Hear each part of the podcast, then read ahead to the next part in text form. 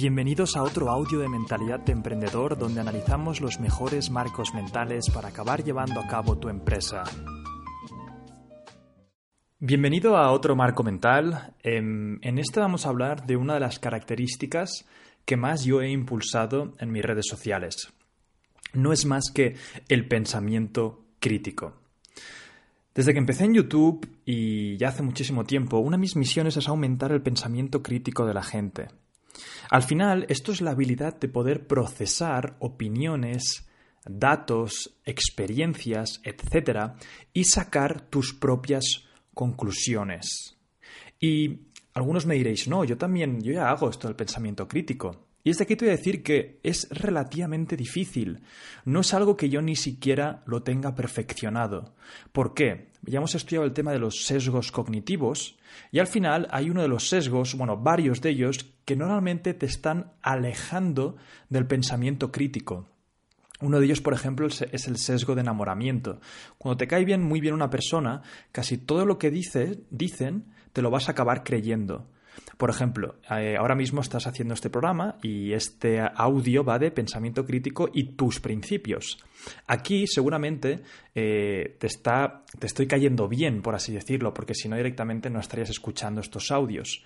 Seguramente todo lo que te estoy diciendo lo estás cogiendo con una validez increíble, en plan, no, no, si lo dice Euge, es seguramente que, que es cierto. Y si quiero que realmente te potencies como emprendedor, te potencies como humano, tengo que decirte que una de las cosas que vas a tener que empezar a fortalecer es tu pensamiento crítico. Es poder procesar cosas que te digo yo o te dice cualquier otra persona, filtrarlo por tu consciente y sacar una conclusión. Es de lo que vamos a trabajar en este audio. Pero fíjate que aquí yo te podría decir, oye, todo lo que diga yo es cierto.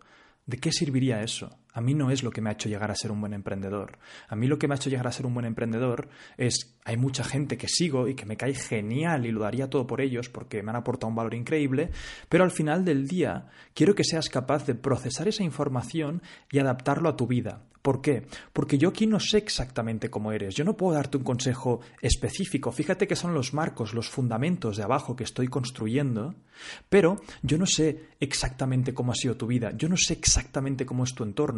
Vas a tener que ser tú el que cojas estos principios y los proceses por tu pensamiento crítico y al final te quedes con lo más sólido y de ahí vayas construyendo los tuyos propios para acabar siendo tu mejor versión de emprendedor. Otro de los sesgos que nos eh, separa muchísimo del pensamiento crítico, y ya lo hemos hablado en la parte de sesgos, es el sesgo de confirmación, y es que buscamos constantemente cosa que valide lo que ya pensamos. Por eso tenemos muchas suposiciones y formas de entender el mundo que son erróneas. Lo primero que quiero que tengas claro es que seguramente muchísimas cosas de las que tienes en tu cabeza son erróneas. Y simplemente con conocerlo harás el esfuerzo de ir deconstruyendo y dejando de lado las cosas que vayas dándote cuenta que no son verdad y adoptando nuevos pensamientos sobre cómo es nuestro mundo. Hay una cosa muy interesante en ciencia que dicen que el mundo, como lo conocemos y el universo, cada 10, 20 años el modelo que tenemos de entender el mundo cambia radicalmente. Desde el momento en el que vamos descubriendo nuevas tecnologías y nuevas, eh, hay nuevos experimentos científicos, salen nuevos paradigmas de entender el mundo. Pero hay una cosa que me gusta mucho la comunidad científica y es que hay muchísima humildad en la forma de expresar sus nuevas ideas, porque saben que cualquier experimento nuevo mañana puede llegar a construir otro nuevo paradigma y realidad. Lo mismo tienes que hacer tú con tus principios y con los hechos que tienes en tu cabeza. Tienes que ser humilde y constantemente ir descifrando nuevos paradigmas, dejando de lado hechos que pensabas que eran verdad en pro de una búsqueda de una verdad superior. Al final, si tú conocieras ahora mismo toda la verdad de cómo funciona todas las ficciones colectivas de los humanos, eh, absolutamente todo, eh, cualquier decisión o empresa que montases mañana triunfaría instantáneamente, porque sabrías exactamente toda la información que hay ahí fuera. Verías, por ejemplo, un hueco en el mercado en cierto sector y sabrías exactamente qué hacer para rellenarlo. Entonces, cuanto más nos acerquemos a hechos que sean reales, más capacidad tendrás para solventar problemas, para solventar necesidades, etc. Hemos hablado de los sesgos que nos van a evitar que tengamos pensamiento crítico, pero ahora te voy a hablar de ciertas estrategias que te van a acercar a este pensamiento crítico del que te estoy hablando. El primero de todos es que no hagas caso a las masas. En Internet recientemente nos hemos acostumbrado a buscar culpables o gente a la, que podemos criticar en masa. Hay muchísimos casos de gente que ha hecho cosas quizá mm, sin realmente pensar en lo que estaban haciendo y, por ejemplo, alguien ha hecho un tweet fuera de contexto, fuera de lugar y las masas han aprovechado para juzgar a esa persona y compartir constantemente ese tweet o lo que haya dicho sacarlo de contexto y de repente vemos como oleadas de gente van a atacar a esa persona. ¿Por qué lo hacen esto?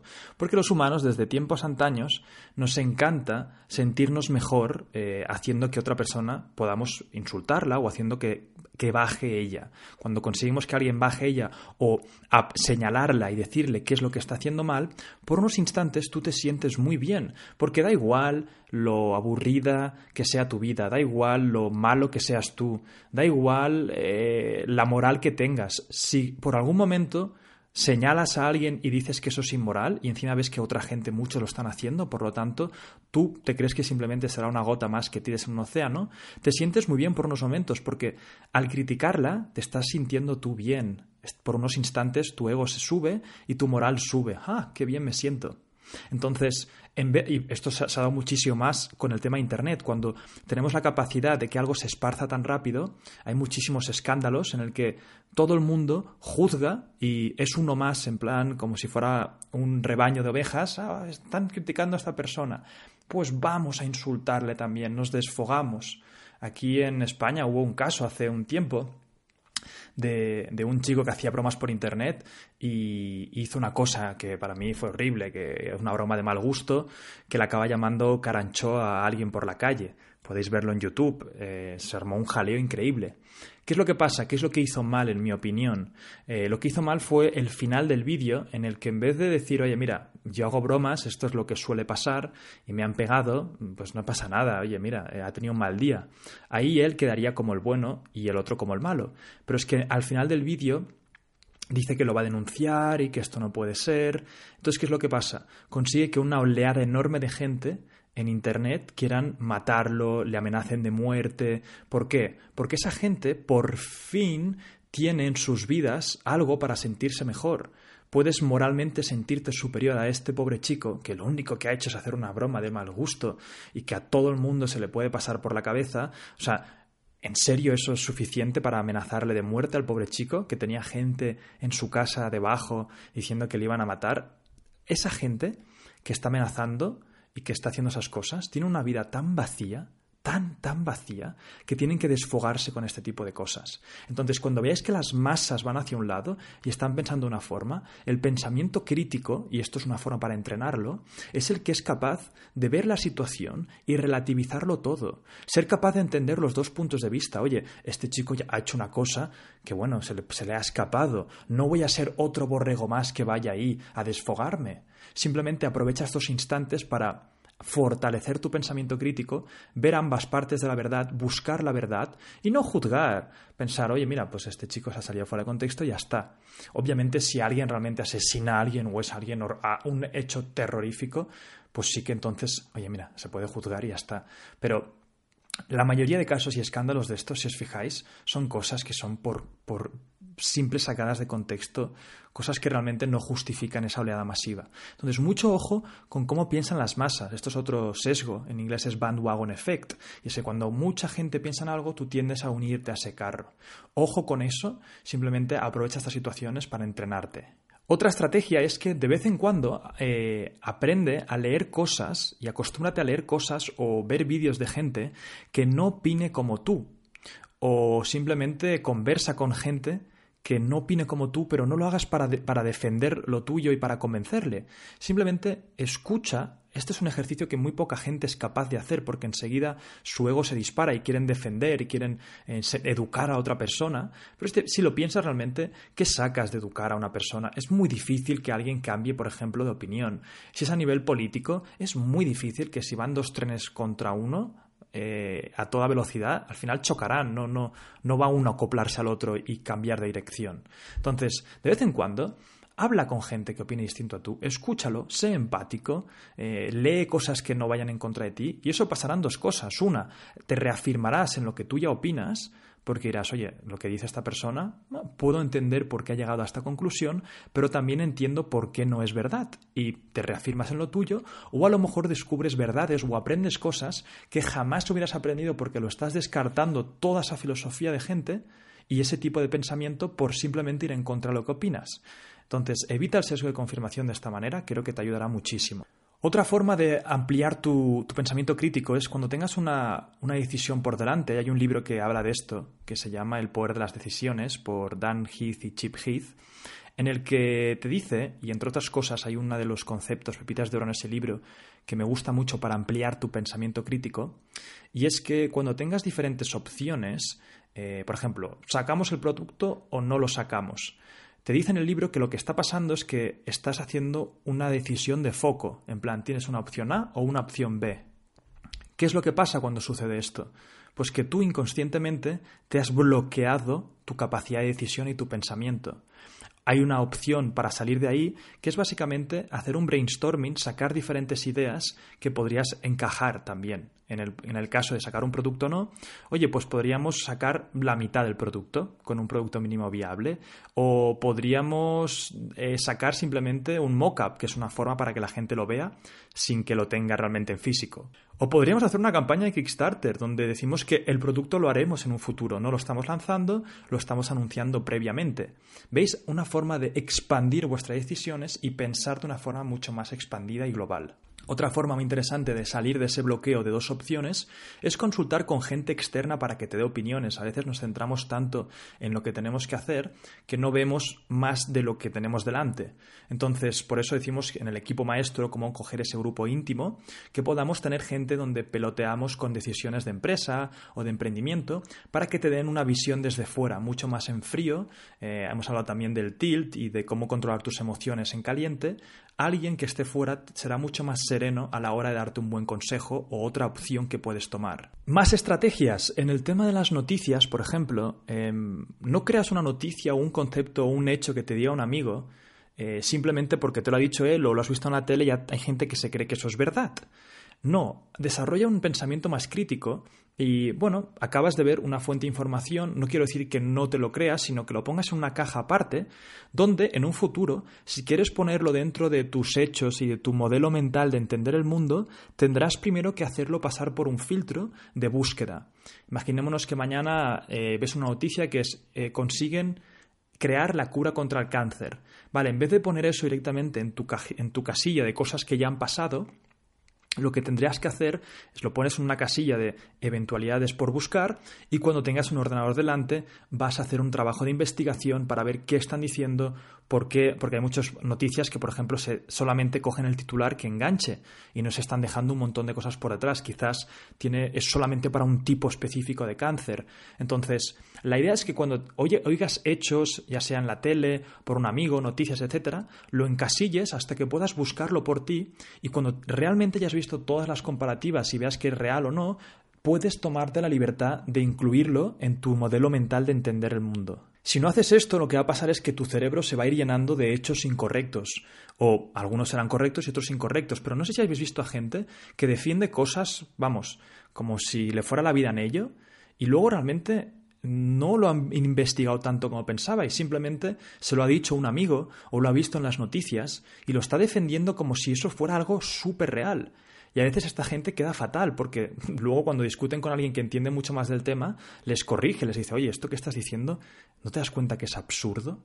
Por lo tanto, cuando vengan hechos, no los dejes pasar a tu cabeza, porque es como ir llenando tu cabeza de basura, basura, basura, basura. Llegará un momento que va a ser mucho más difícil ir sacando la basura en vez de simplemente seleccionar las pepitas de oro que vas dejando entrar. Otra estrategia súper interesante es que invites a gente más lista que tú a comer o rodéate de gente más inteligente. Constantemente esta gente te va a ir expandiendo tu forma de ver el mundo, de pensar.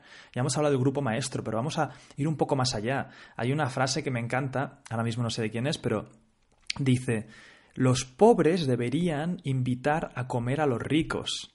¿Por qué? Porque el pobre tiene más que aprender.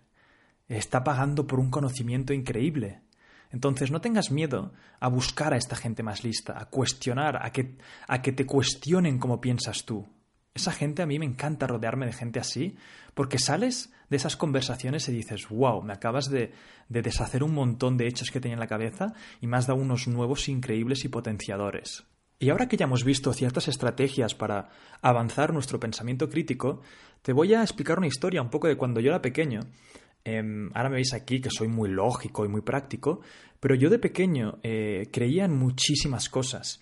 Creía en los fantasmas, en los ovnis, en la Ouija, en un montón de cosas. Y esto es normal, cuando eres pequeño eh, te bombardean en clase los otros niños en plan, uy, eh, la Ouija, los fantasmas, el no sé qué. Y constantemente te vas creando unas realidades que no son realmente verdad.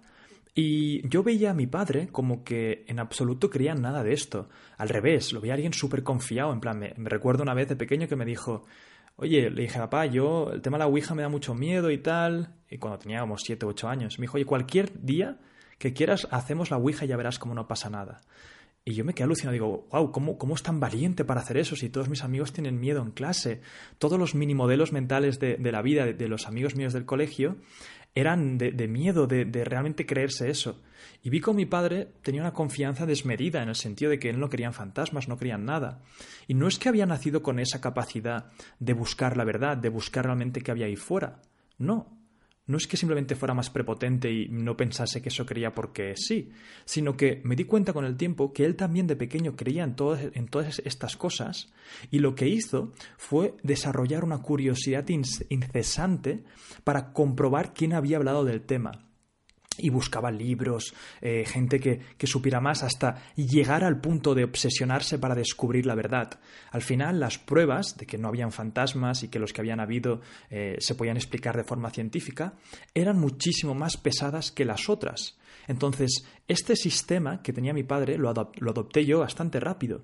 Y antes de, cuando venía una nueva creencia o alguien que me contaba algo, rápidamente volvía a YouTube, a cualquier documental, a algo que me explicase todas las versiones. Y de esta forma al final fui descifrando y eliminando hechos irrelevantes y que realmente no, no eran verdad en pro de cosas más científicas, más que se acercaban más a cómo realmente funcionaba el mundo me dio un superpoder increíble y además con el paso del tiempo me di cuenta que ese superpoder hoy en día, si lo desarrollas, lo tienes en esteroides. ¿Por qué? Porque antiguamente tenías que ir a, la biblioteca y, y comparar muchas cosas. Hoy en día tienes Internet que te permite la facilidad de contrastar puntos, de ver mentes brillantes y al final acercarte lo máximo al pensamiento crítico del que te estoy hablando aquí.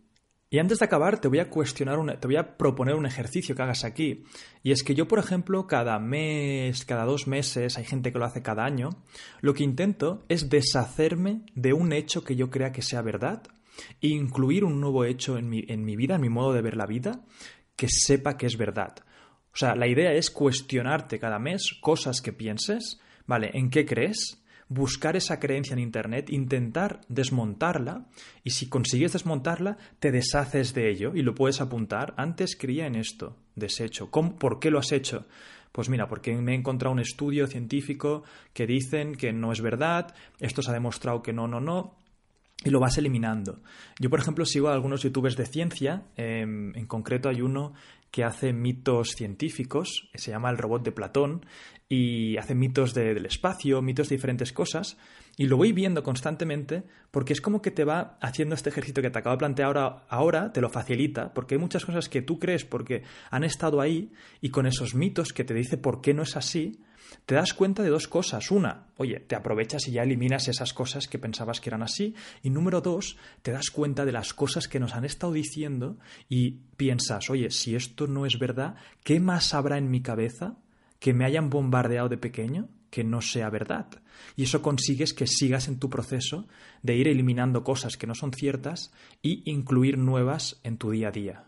Y ya para acabar, en cuanto a los principios, que te decía que aquí también quiero que tú te construyas los tuyos, puedes llevar una libreta donde vayas apuntando, seguramente ya lo estás haciendo con los principios y hechos de, de aquí, y a, ti, a título personal tú te vas apuntando algo que sea para ti, diferentes principios que vayas encontrando ahí fuera.